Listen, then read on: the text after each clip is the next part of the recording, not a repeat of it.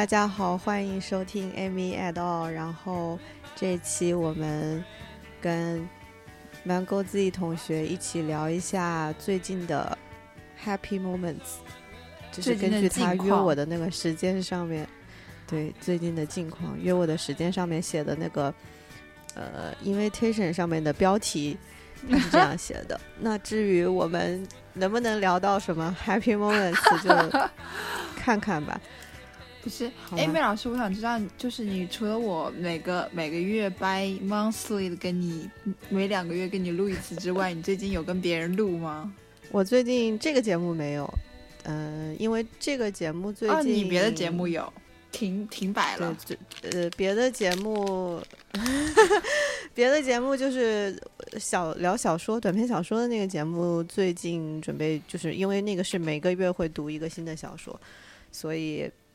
就按部就班的在聊，然后这个聊天节目的话，就因为比较随缘嘛，所以就看哪天如果想聊的话，就找朋友来聊一下。啊，我我突然对你那个博读书播客很感兴趣。你们今不是你们这个月读了什么小短篇小说？我们这个月打算读一个叫做……稍等啊，我因为我们这个这一个月的。叫什么？呃，节目还没有开始录，但是我们这个月会，下周会录这一期节目。他这一周读的短篇小说叫《死者的奢华》。死者的奢华，对他其实是讲一个医院的那种停尸房的故事。哦天哪！你们都读这么恐怖的小说吗？我跟你说，就说到这个，说到这个小说节目，我我必须要说，就是其实这个小说，我等一下跟你聊完这期播客之后，我要去把这篇小说就是认真的读一下，然后呃，要要要写，提前写一些我我要在播客上面聊的点。然后呢，嗯，其实我在上。哎，我想一想，应该是上周对，应该是上周周六的时候，其实我在周六的晚上已经把这篇小说拿出来，在手机上面读了大概一小半了吧。你知道是一个什么样子的场景吗？就是你在被窝里打着手电筒，然后读这个小说，然后瑟瑟发抖，哎那啊，怎么办？好可怕哦！需要人来保护我？为什么我要看停尸间的故事？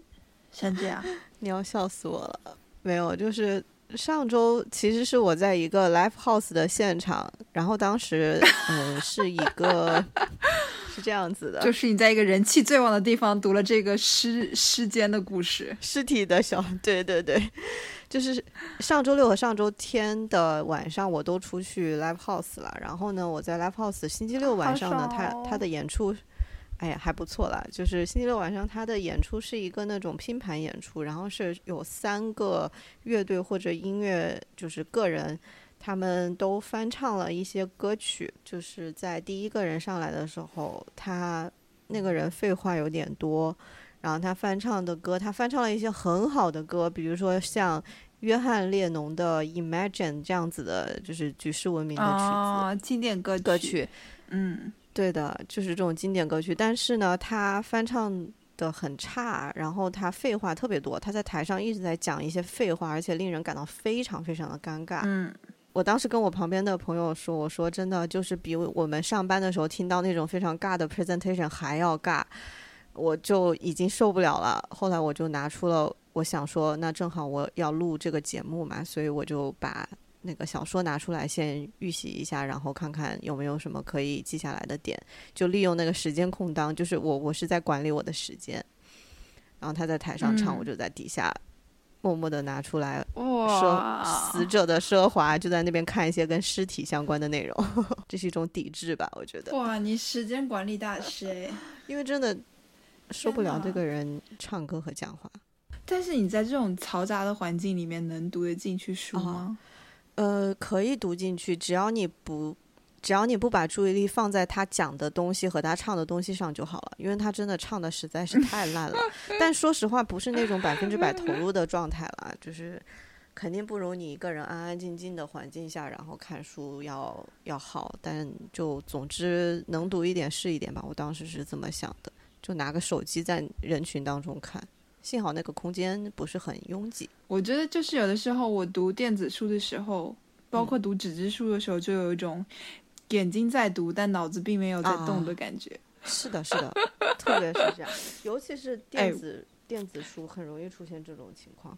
但我后来发现，我好像就是这种人，就是我的眼睛会跟脑子分离。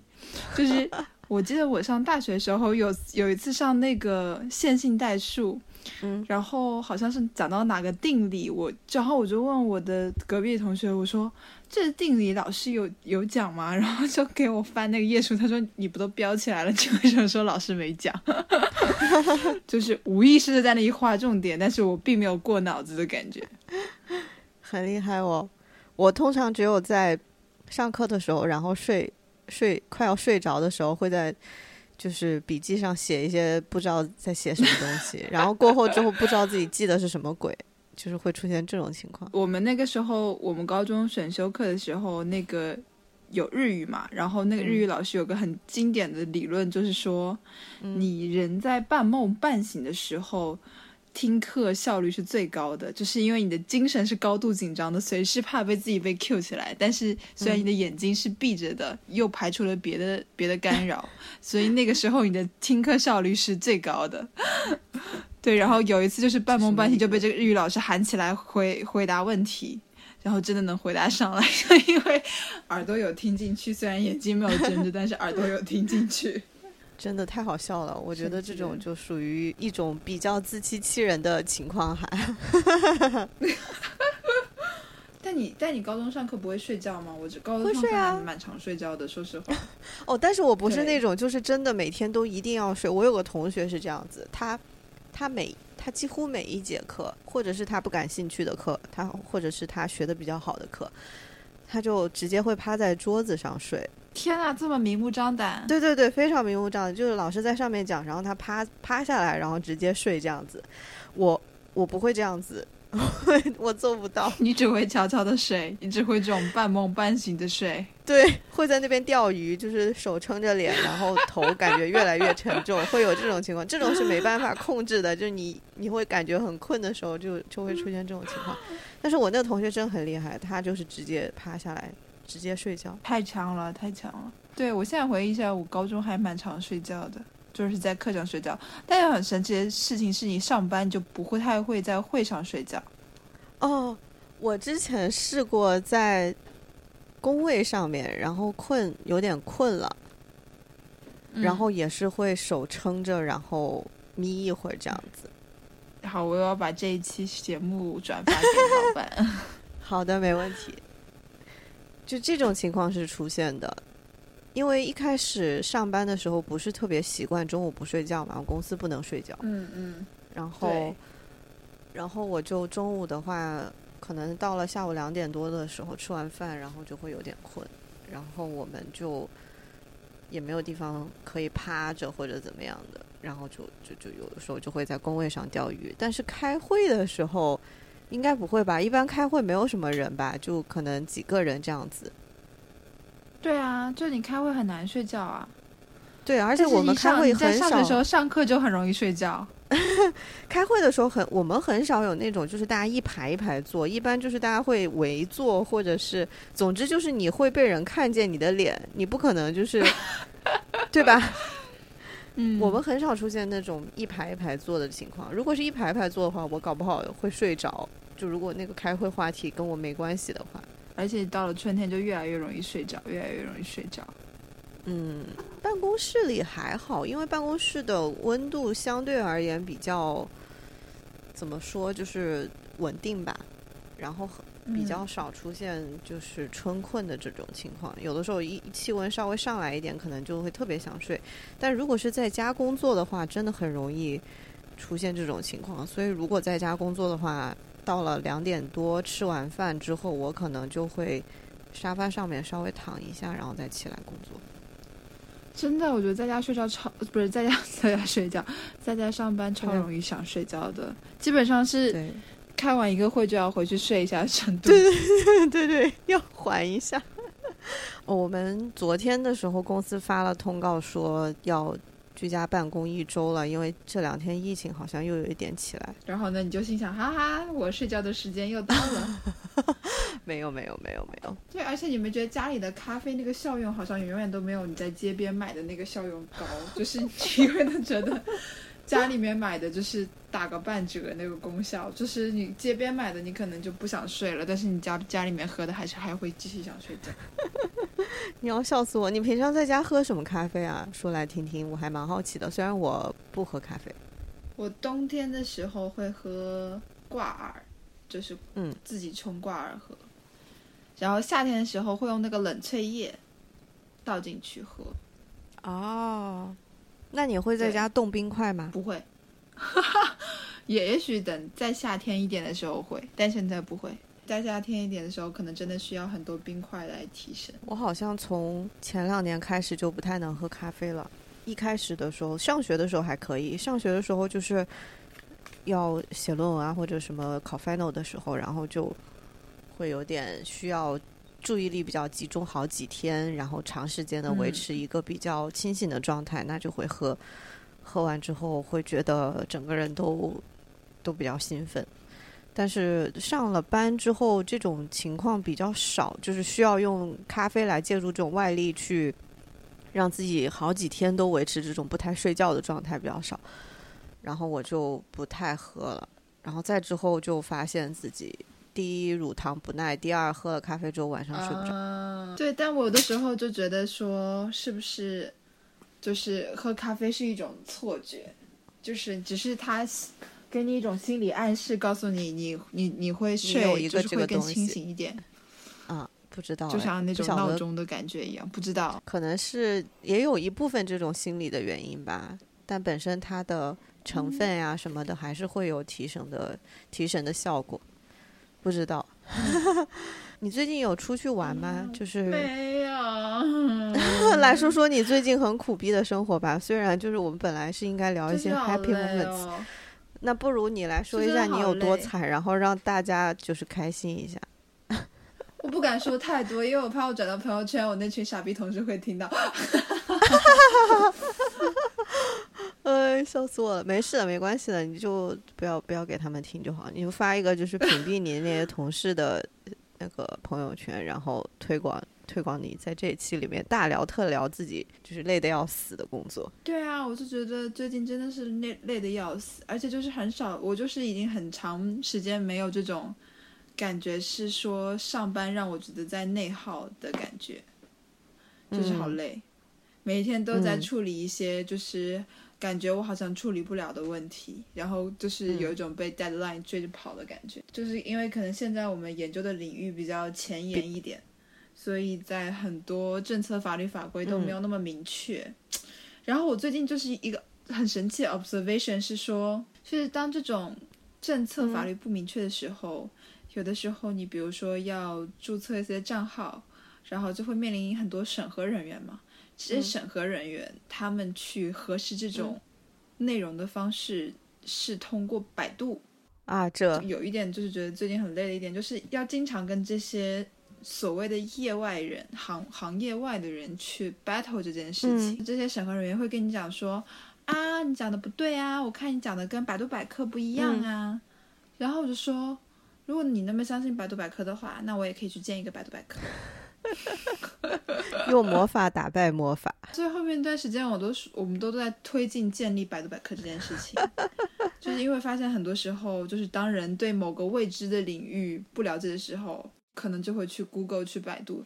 你也不能判定那些网络上的信息对不对，但你就唯一的你的 approach 的途径，就是解决的途径，就是去查百度百科。这不就跟大家看那个星座运势是一样的吗？就无法解决的时候，就去看星座运势；无法解决的时候，就去看百度百科。但是你也能理解，就是这些审核人员，因为他们的条条框框框就是很明显，就是他们会有一条一条的审核要求和标准。但是你可能就是你就会发现说，啊，如果这个时候你就只相信百度百科的话，那我也就只能去用百度百科。你也知道人家很无可奈何。这个时候我就发现说，你去。表达你们的行业领领先性很重要，但实际上那些行业领先性，你去描述它的时候，你又是在以一种非常魔法的方式去描述。比如说，你用你的官网截图说你在全球一共卖了多少份，但我就是我有的时候就是在想说，实际上它到底卖了多少份？真的有人去研究它吗？有人去核对它吗？然后。然后你可能会用一些 ins 上面的 follower，就是 ins 上面的粉丝，然后亚马逊上的，嗯，卖货的排名去去表达你在全球的这个领先性，然后再再回到中国来说啊，这个中国没有这个领域，所以我们是全球的 leader，所以我们在中国也要去开辟这个领域，所以最近的 story 就变成这样，就是。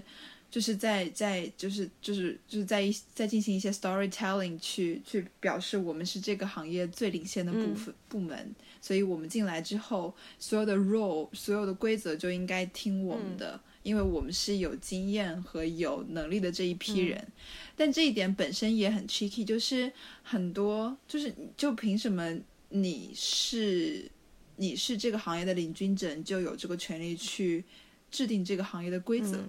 但是很多时候我们就是这样子玩，嗯，就是对，就是这样子玩的。嗯，我觉得这个东西其实你不会觉得自己其实做如果这种行业比较领先的东西，或者是其他真的是在这个行业放眼望去没有什么人真的去尝试过的一些方向的时候，会反而让你觉得非常兴奋吗？或者是让你觉得很有挑战性，你很想去把它搞定吗？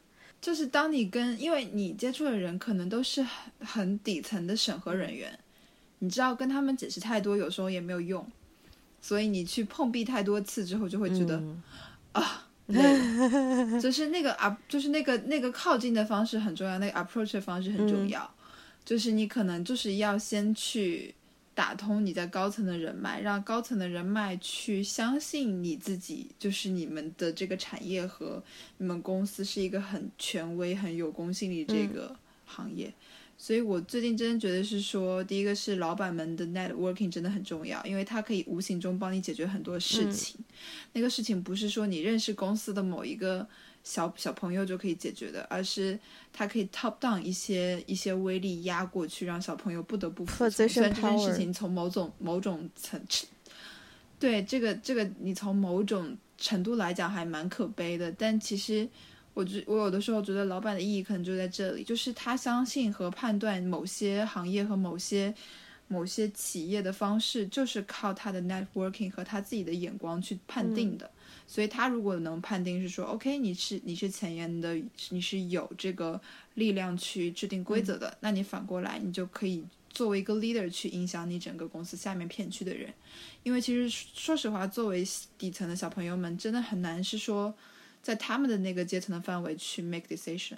对，因为他他比较盲人摸象的感觉，就他看到的东西可能只是。只言片语，或者是没不见森林的这样的一个一个状况，对对对。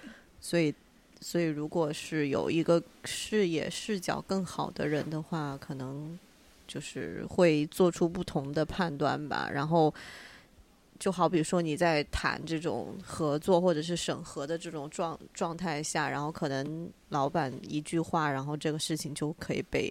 搞定或者打通，而不需要再通过就是 piece by piece 去收集那些呃审核意见，然后去去把这个事情往前。对对对，所以我进而又在思考是说，OK，就是大家 networking 的机会有很多，那怎样你你才能让对方觉得是说你是一个很靠谱和很有潜力的企业和公司呢？所以我就想说，可能你是在某个社交酒会碰到那个人，那其实。只有你一个人可以去代表你的公司和你的产品和整个行业，对，所以我就突然就觉得说，就是领导的人格魅力还蛮重要的，因为就是你在 networking 的时候跟这些老板们 networking 的时候，他们有很多很多机会和理由，就是他们可能就是会有一种化学反应，是觉得你这个人靠不靠谱，或者你带领的这个公司靠不靠谱。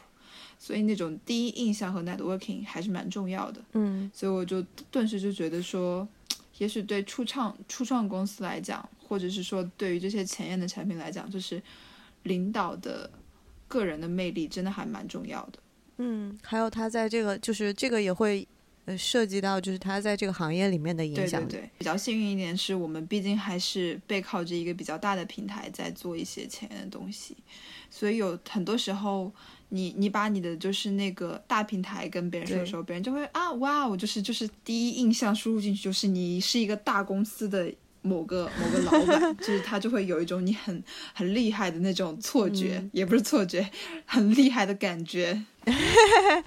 对，这就跟你其实简就是你找工作的时候，简历上有一个大公司作为作为背书是一样的，我觉得，或者是说你在 sell 什么东西的时候，然后有一个。有一个大的东西，大的品牌给你做，给你做靠山或者推荐你，然后这个也会成为一种你跟对方去建立这种信任上面会给你加一层非常重要的砝码。OK，所以这就是名校为什么那么重要的原因吧？就是他会给你赋予一赋予你一些 networking，他也会让你的简历一拿出去，别人就哇哦的那种感觉。就是因为有这种好学校的背书，让你觉得不论靠不靠谱。虽然我们都知道，就是这种都事情都是。正态分布，一学校里面有聪明蛋，就一定会有傻子。就是但但你的学校如果好一点，他们就会觉得，嗯，你可能就是那个好学校里的聪明蛋，笨逼和聪明蛋。对，他不会。是的，但大家一定，我觉得还是得认清现实，就真的不是 名校里的学生全部都是聪明蛋。对，名校里的笨蛋还是蛮多的。没有吃不到葡萄说葡萄酸的意思，但是就是林子大了，什么鸟都有，真的。对，就是名校的一些 inclusive and diversity。嗯，所以最近比较 suffer 的事情就这些，就是经常在解决一些我感觉就是从我的 leveling 解决不了的问题。嗯，对，所以我现在每次都 engage 我的那个供应商们，我都说加油，搞定了这一票，你就是这个行业的就是。就是开拓者，我们这产品会写一个，就是特别，就是那那个感谢碑，把你的名字给写上去。所以我现在最近都是都通过这种方式在在努力的激励我们的供应商们，给你的供应商画饼。对，用什么 world class，然后什么 top top one 这种的，然后世界首创这种宇宙第一这种词来激励你的供应商，给人家画饼。哎，所以就一方面就是因为开拓这件事情让我觉得有有点累，就是比较内耗，因为花很长时间，然后嗯，然后去你你就是真的跟人家磨，对，就是说说实话，你真的是被问多了之后，你自己也会有一些质疑，就是你被你被质疑多了之后，你也会对你自己的产品，也不是对你产品，就是你会你会对你相信的事情有所质疑，你你怎么去塑造你的个人形象还是蛮重要的。就是在某种层面上，它能够帮助你解决很多问题。希望就是二十年后，你也能成为像你老板那样在行业里面有影响力的人，然后到时候就会有小朋友把你当做他们的靠山。你有这种想法吗？还是说你其实根本没有？我现在想做贤妻良母。你变了，你变了，张贝拉。是我近期的目标。你要笑死我！没有，我贤妻良母是我一直以来的目标。我最近就是因为也有在带 intern，然后我就发现我现在带 intern 的心态跟可能跟我就是一九年代 intern 的心态完全不一样。有什么变化吗？有什么你可以讲一个？比较主要的变化，我觉得最主要就是一九年，我会，我会去，我会去控制很多事情，就是像你的推文，我会一字一字的检查，你的 video 会一字一字的检查，那那种更更多像是 top down 下来的，我会跟你讲说，你在什么时间段要完成什么样的事情，但是现在我可能对 intern 的要求会会不一样，我会希望他自己有一个 clear agenda。给我就是，就是我现在觉得我变得更加 result driven，就是我变得更加结果导向。就是我其实并不在意你什么时候能完成你的任务，但是你只要按时给我完成就可以。嗯，但是我发现就是这样，就是也有一种负面的，就可能在过程的控制上面没有这么的，呃，一步一步的去去去 check，或者是说更清晰的也不是说不给清晰的指引，但是可能会给他多一点空间。但你会去看每一个结果的时间点上，然后再去跟他去确认说你这个东西完成的怎么样。对，然后就是这种这种情况下，我有的时候就会觉得说实习生他们也不会按时完成任务。就是我有的时候可能会告诉他一个 timeline，你这在你之前会要完成这件事情，所以我本来 suppose 你可以主动的去 make plan。然后可能也因为可能也是因为在跟实习生在磨合的过程中，我就发现他们好像，嗯嗯，不会不会去，第一是他不会主动的提问，很多时候有很多问题他不清楚和不清晰，他就会默默藏在心里，谁也不问。然后嗯，他也不来找你然后当你就就怎么样？当你很很多时候你很 result driven 的时候，你可能就只会想说，我希望我的 intern 能够在按时的完成某个目标。但你缺少中间的 checkpoint 的时候，你就会突然发现，哎，你怎么到这个时候最后给我拿出这样质量的东西？就是有很多问题你不问，会有点意外。是对，会有点意外。我我是觉得，如果如果，就可能也是需要一个时间让彼此去适应对方的那个工作方式吧。但是更多的可能是他来适应你对他的这些要求。就如果他知道，比如说一个十天的。作业，然后他可能会在第三天、第七天、第十天，好像在做核酸检测一样，那样 去可能跟你主动的去确认一下这个方向啊，然后一些细节需不需要改呀，然后可能这个就会变得更顺滑，第十天就能交到一个很好的东西。但就是一开始的时候，他可能就拖拖拖拖到第十天才才把那东西给你，然后你就会发现啊。好像跟我想的不太一样，这样子。就是有的时候，我觉得我其实很不喜欢追在别人的屁股后面追着要东西的那种感觉。对，我就觉得大家都是成年人了，大家都很忙，对吧？有的时候你又是远程办公，我其实也我我其实很没有安全感，因为我没办法 face to face 的去每天 check in 你每天都在干嘛。对，但是这个时候你当时候等就是等你等到那个 deadline 时候，又给我一个。没有那么嗯。呃好的方案的时候，我真的会觉得是说，我就觉得还蛮累的，特别是特别是你知道，就是我对，特别是我突然就发现是说，啊，就我觉得最过分的一点是你有的时候让我觉得不是你的活出不来，就基本上两种原因，一种态度问题，一种能力问题嘛，对吧？就是当我就是发现是说你的整个质量从创意的部分也没有很好，外加那个推文有很多错别字的时候，你真的会很生气，就会觉得说你能力不足，你自己也没有多 check 几遍，你就把这样一个半成品在 deadline 交给我了，就是，对我记得我就是我应该是，对我应该是 year one，就是我第一年就是。演就是最后的 final panel 的时候，就是有收到一个 feedback，就是是是一个很好的姐姐给我的，然后她就跟我说，她说就是你整个逻辑框架思维都很好，但为什么有的时候总是会出现一些小错误呢？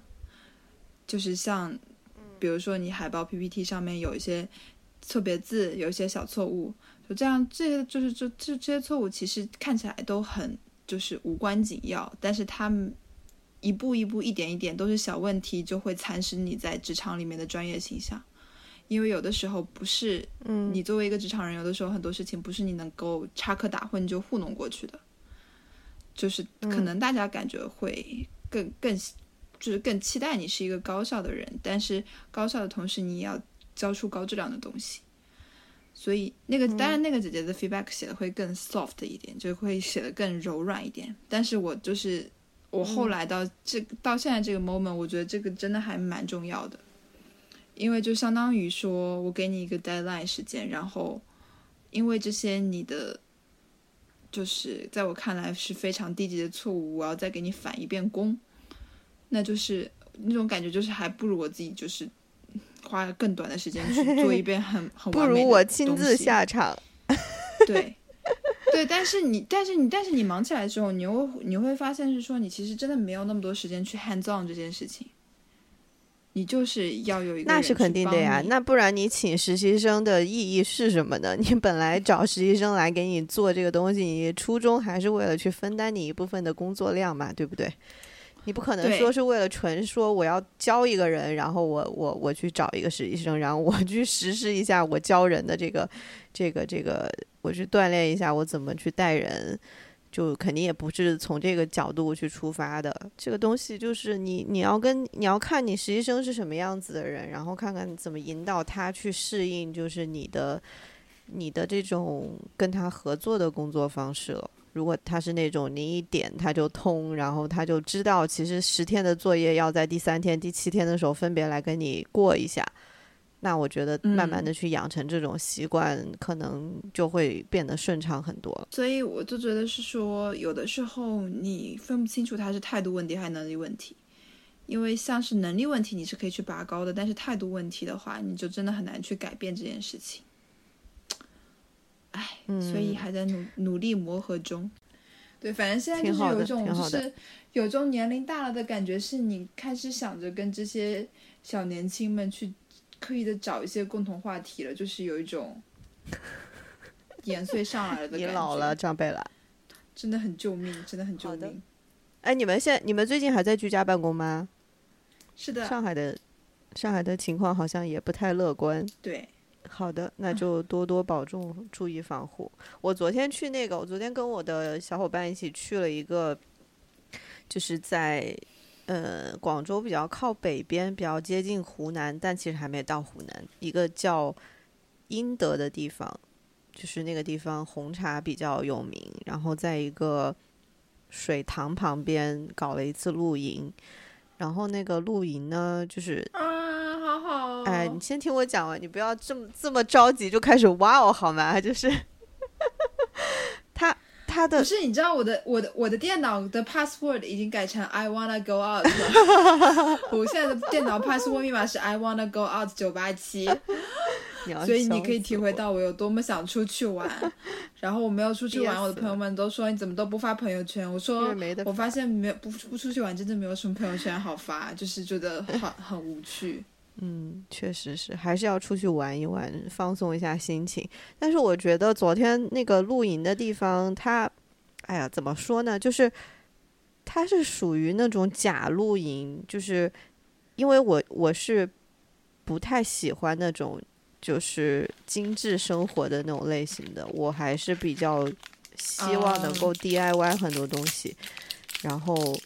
他那个假露营就是帐篷，就是已经给你搭好了，然后帐篷就像是一个一个那种宾宾馆的，就是酒店的那种小屋子一样，里面有床，然后有一些七七八八的家具啊什么的，然后呃水啊电啊什么都是通的，然后每个帐篷外面还有一个活动板房，活动板房里面就是厕所，嗯嗯，所以。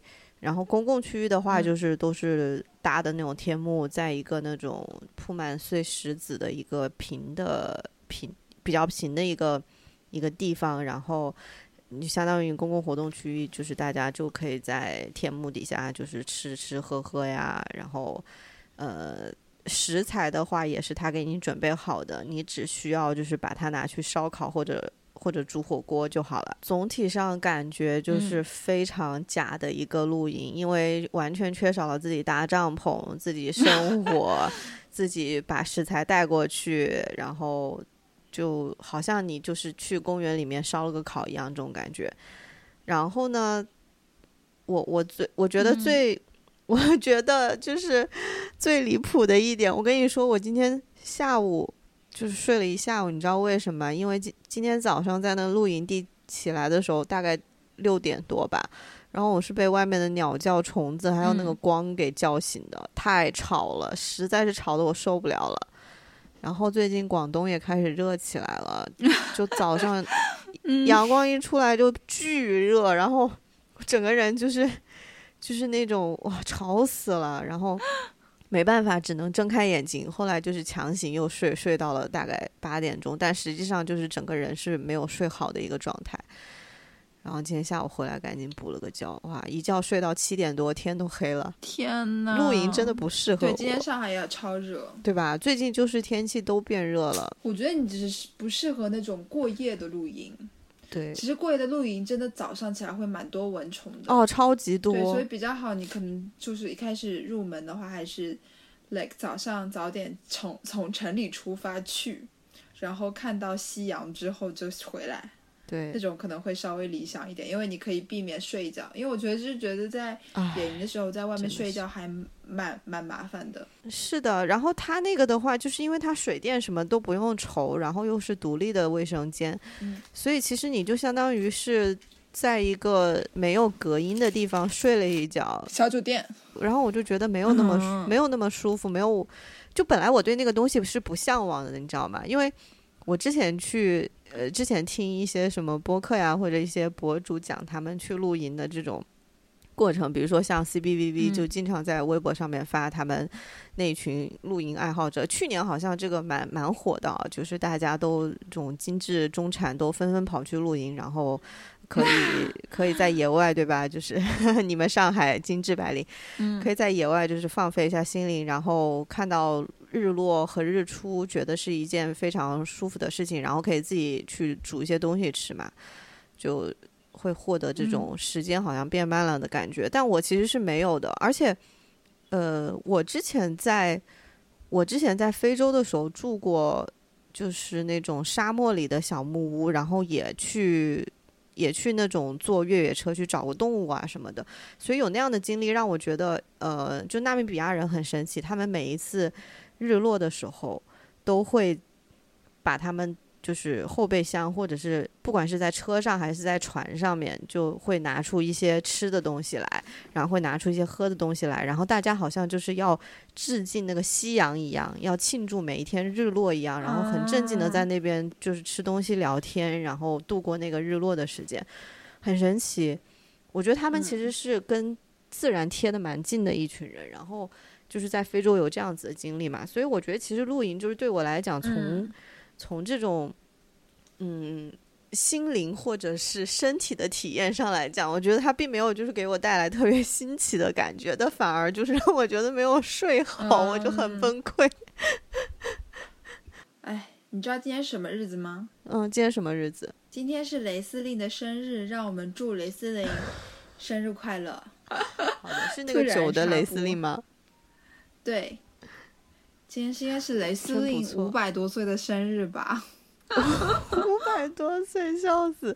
我昨天晚上也是喝了好多酒，然后，哎呦我的天呐，在野外喝酒。但我觉得这种喝酒能够立刻躺下的感觉就很爽。上次去露营的时候是去的哪里？上次去露营的时候去的是也上海某个公园。怎么样感觉？对，我们去早上早上去，然后晚上回来。哦，那挺好的。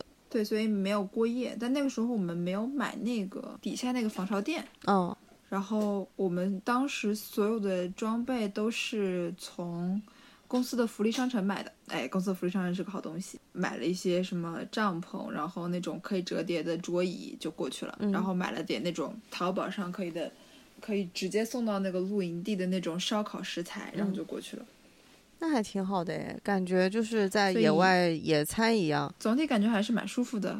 对，就是基本上是个野餐的过程。我觉得露营反而跟野餐，就是野餐可能比较适合我这种人吧，就比较不太喜欢在野外睡觉的。我之前是觉得，就是因为他们一开始朋友邀约的时候就说那个是一个独立的卫生间，然后每每个房每个帐篷会有一个独立卫生间，我当时就觉得，那我可能会。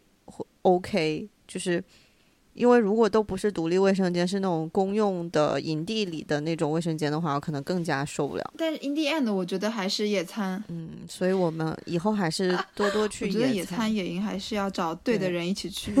得出了这样子的结论。野营还是要找对的人去。啊，是的，是的，是的。我们那时候在那个，其实而且就是我一直都觉得野餐野营是一个团队合作的活动。一旦有这种活动，就很容易引发争吵。就一起去的朋友还是挺好的，他们我觉得那个点是在，就是像在城市里野餐其实还好，但是你看像我们在川西的时候，那时候野餐真的会遇到很多突发的情况，要去解决问题，比如说会下暴雨，然后野营野营地可能会被淹掉，然后包括你们在那个营地的选址，然后插电线，反正是一个很，它是一个很繁琐的团队活动。我记得当时我们在一个嗯小村寨。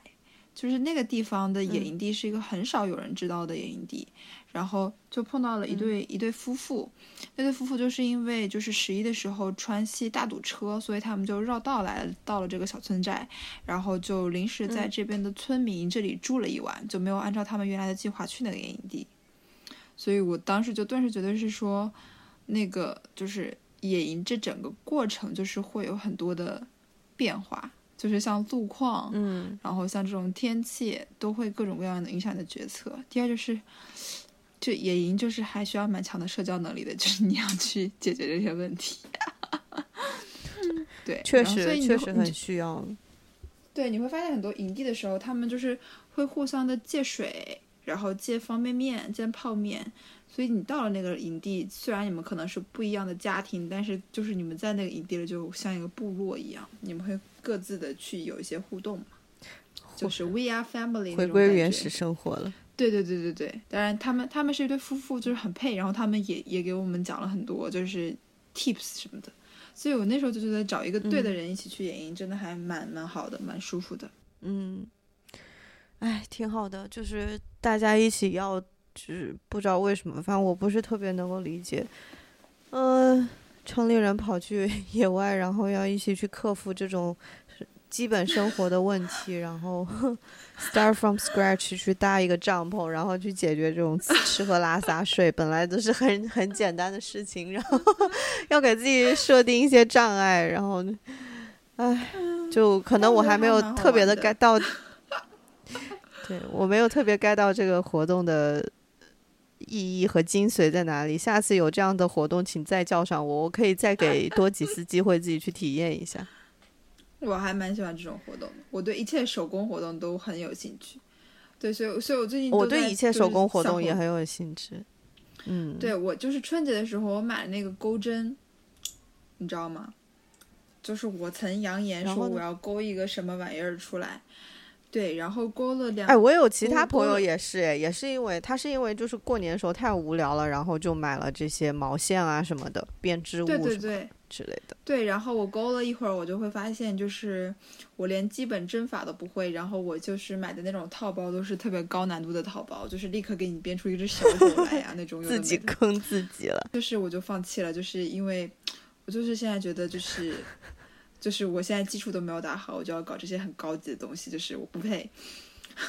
就是我发现我很多时时候都是这样，就是我就是就是好高骛远，就是我就是想建一台，想想建一座，就是你知道，很我想建一个就是故宫，但是我连我连怎么去造一个小土屋我都不知道。你这个人就是比较的都不知道，好高骛骛远。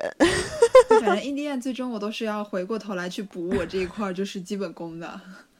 就是如果我真的觉得说我想，我想，我想，我想认真做这件事情，包括我跳舞，我也跳了好久了。对我现在差不多十五十几次的卡，我现在跳到只有十几次了。但是有的时候我就会觉得说。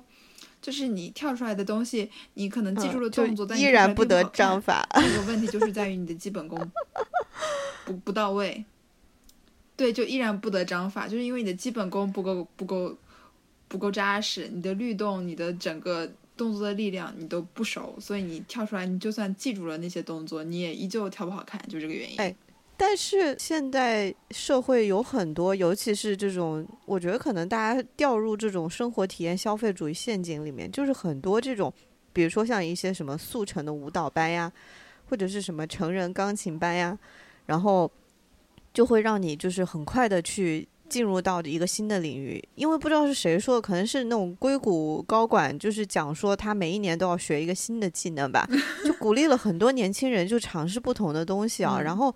我感觉他们真的就是很离谱，你知道吗？就是，呃，我是说商家啊，商家就会开这种班，或者是组织大家做这种活动，还有那种什么戏剧体验啊，说有心理治疗的功能啊什么的。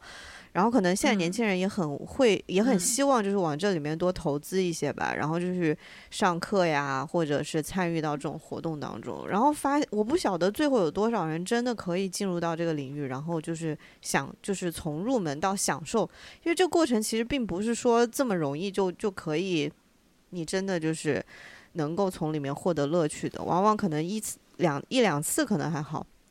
但是越往后可能就越越发的发现，就是收获的并不是这种快乐或者是满足感，而是一种，就是让你可能觉得自己坚持不下去的这种感觉。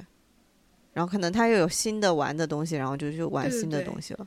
你去玩一两次，去看看它适不适合你的兴趣，我觉得这是正常的。但是我都不觉得是说你钢琴会弹一首曲子或者会跳一支舞，就代表着你精通它。嗯，就是我觉得精通和你会某个曲子还是本质上是有个道和术的区别的。嗯，就那天我在，就是那天我有个我有很喜欢的，有一个很喜欢的就是舞蹈老师，所以我每天周每个周二的中午都会去上他舞蹈课。然后就看到有一天，他就是在朋友圈里说，他在跟抖音抖音上面的那些抖人们撕逼，就是因为抖人抖人们都说，就是上他课的那些人都是四五十岁的阿姨，然后他们根本就不是想来认真学舞蹈的，人人家都只是想来运动的，根本没有人想认真学习舞蹈。然后，然后那天那个老师就那老师就很炸，然后就在朋友圈说，就是。朋友们，有人说你们就是没有认真去研究研究舞蹈，你们就只是随便跳跳、随便划划水就过去了的，就是你这个就让就类似于让为师都气笑了那种感觉。对，然后那个那个瞬间我就有点羞愧，因为我本来就是去就是冲着说有个有个机会去运动，但是仔细一想，确实我没有把舞蹈当成一个怎么说呢？一种学业去学就好像要去精专精它这样子。对对对，虽然我一直都不觉得是说你把它当舞把舞蹈当成一种运动有什么错，但我就我觉得那个瞬间，我突然觉得是说，嗯，就是你有这个机会，但是你却好高骛远。对你就是你确实没有深入的去思考和反思它，你就只是。只是就是 just do it，就只是做这件事情而已。对我，对我就我就是抖人怼的那种人，就是 just dance，just just do it 那种感觉。我我觉得其实不用去太苛刻自己的动机，就是因为真的现在这个就大家的需求非常的多元化，然后社会变化也很快，所以你不用去苛求自己的动机是说有一个多么纯粹的东西，我就是要呃花一。十年二十年把我的武功练得很高强，然后我才能说我是在这个里面，就是他他变成了我的一个业余的爱好啊，我才是一个斜杠啊或者怎么样？我觉得没有必要吧，就是哎呀，快乐就好吧，真的就是这样子。对你反正就哪怕把舞蹈当做只是运动的一个契机，你有什么不好呢？对，我觉得也挺好的，但是就是就是反正我就最近这么一想，我就觉得我好像确实应该从。基础补一补，但是我觉得有一些坚持还是挺好的。我本身也是这样子的人，就我觉得有一些坚持，有一些你自己可以长期去从事的爱好，是一件挺重要的事情。我在交朋友的时候也很看重这一点。就如果我的如果这个人是一个，就是他有他有这样子的爱好，他可以。长期的去花时间在这个上面，说明他是真的喜欢这个东西。我会喜欢跟这样子的人在一起玩，因为我觉得他们都是那种美而不自知的人，就是就是身上有非常迷人的魅力。对对对，我就我就觉得我过去一年都在尝试着用各种方式去去定义我除了这个上班之外，我是一个什么样的人，所以我会去尝试很。多种多样的爱好，但发现我对这种多种多样的爱好，我都我反正我就是一个特别没有长性的人，就是玩玩就算，就是渣女玩玩就算，玩玩就拍拍屁股走人。对我，但我后来又想了一下，就可能就这种，就是喜欢就是挑战一些新的东西，可能就是除了我搞这个之外的，就是我工作之外的另一个 tag 吧，说不准。对，所以，我所以我都很喜欢一些就是入门很快的东西，比如说拼图这种之类的。但是你又会发现，就是现在拼图这个东西也也不是呃很纯粹的东西，就是就是你好像现在拼图就不是你买个拼图过来拼就完事儿的，你现在就得配拼图板、配拼图布、配拼图胶，然后 in the end 你拼完了之后还你就是还得就是框把它框起来装备呀。对，就是就是就是 连纯粹拼图的这件事情都变得非常的消消费主义，你知道吧？嗯嗯嗯，我特别能理解。对，但就是很多时候，反正我就觉得拼图这个东西，难道不是拼个好看的就完了吗？你还要奢求这些装备干啥呢？可能就是追求这种仪式感。仪式感会给你消费的过程当中，其实也是带来，其实仪式感也是一种快乐啦。我觉得，就也没有必要是说完全的漠，就是漠视它，不不不把它放在眼里，它确实是存在的。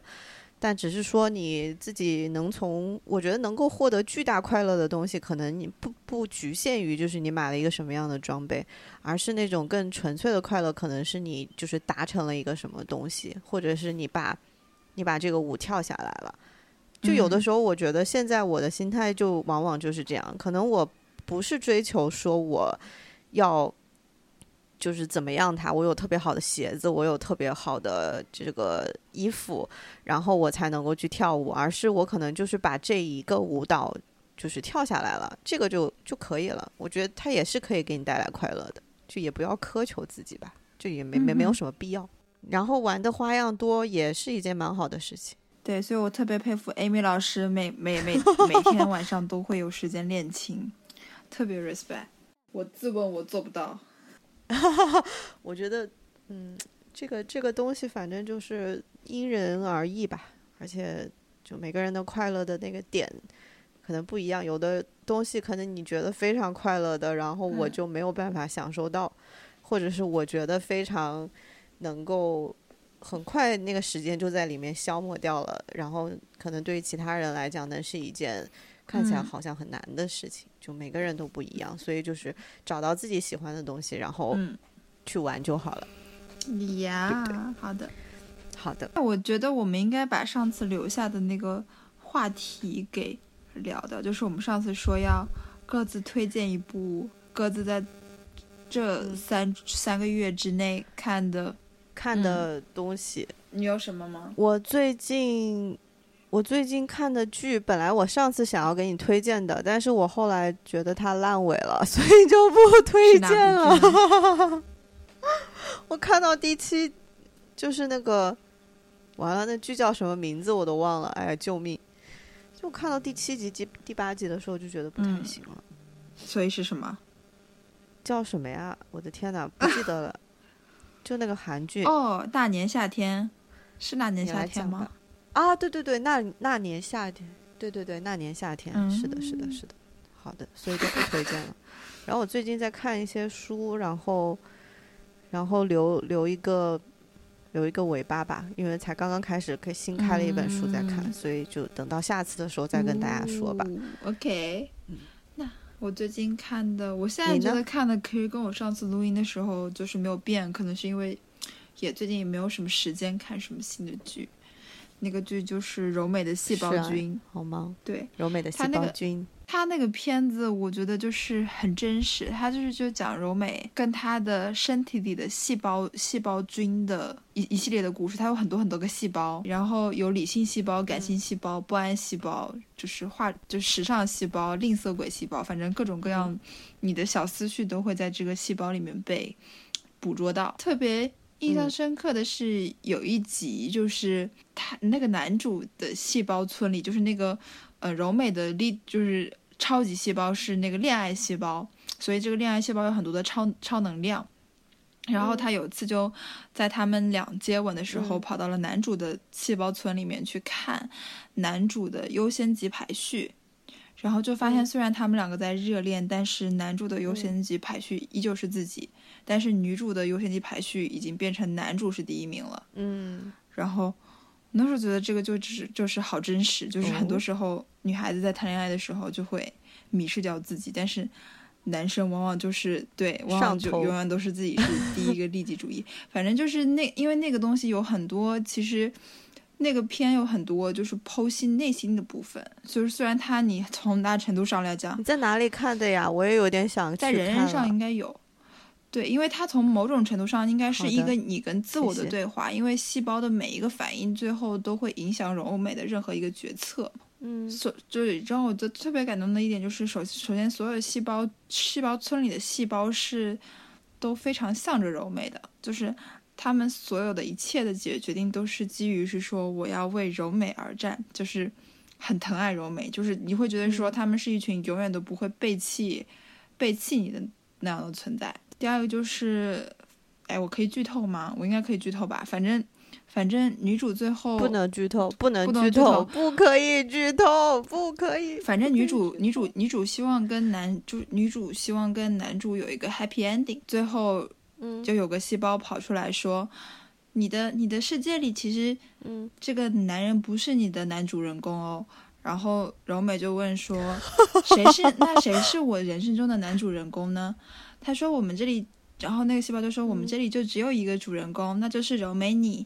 别人就是细胞，他们都不 care，就是你的人生里面就只有你一个人是你的主角，别人其实可能都没有那么的那么的重要，那么的 critical。所以就是永远把你自己的感受放在第一位。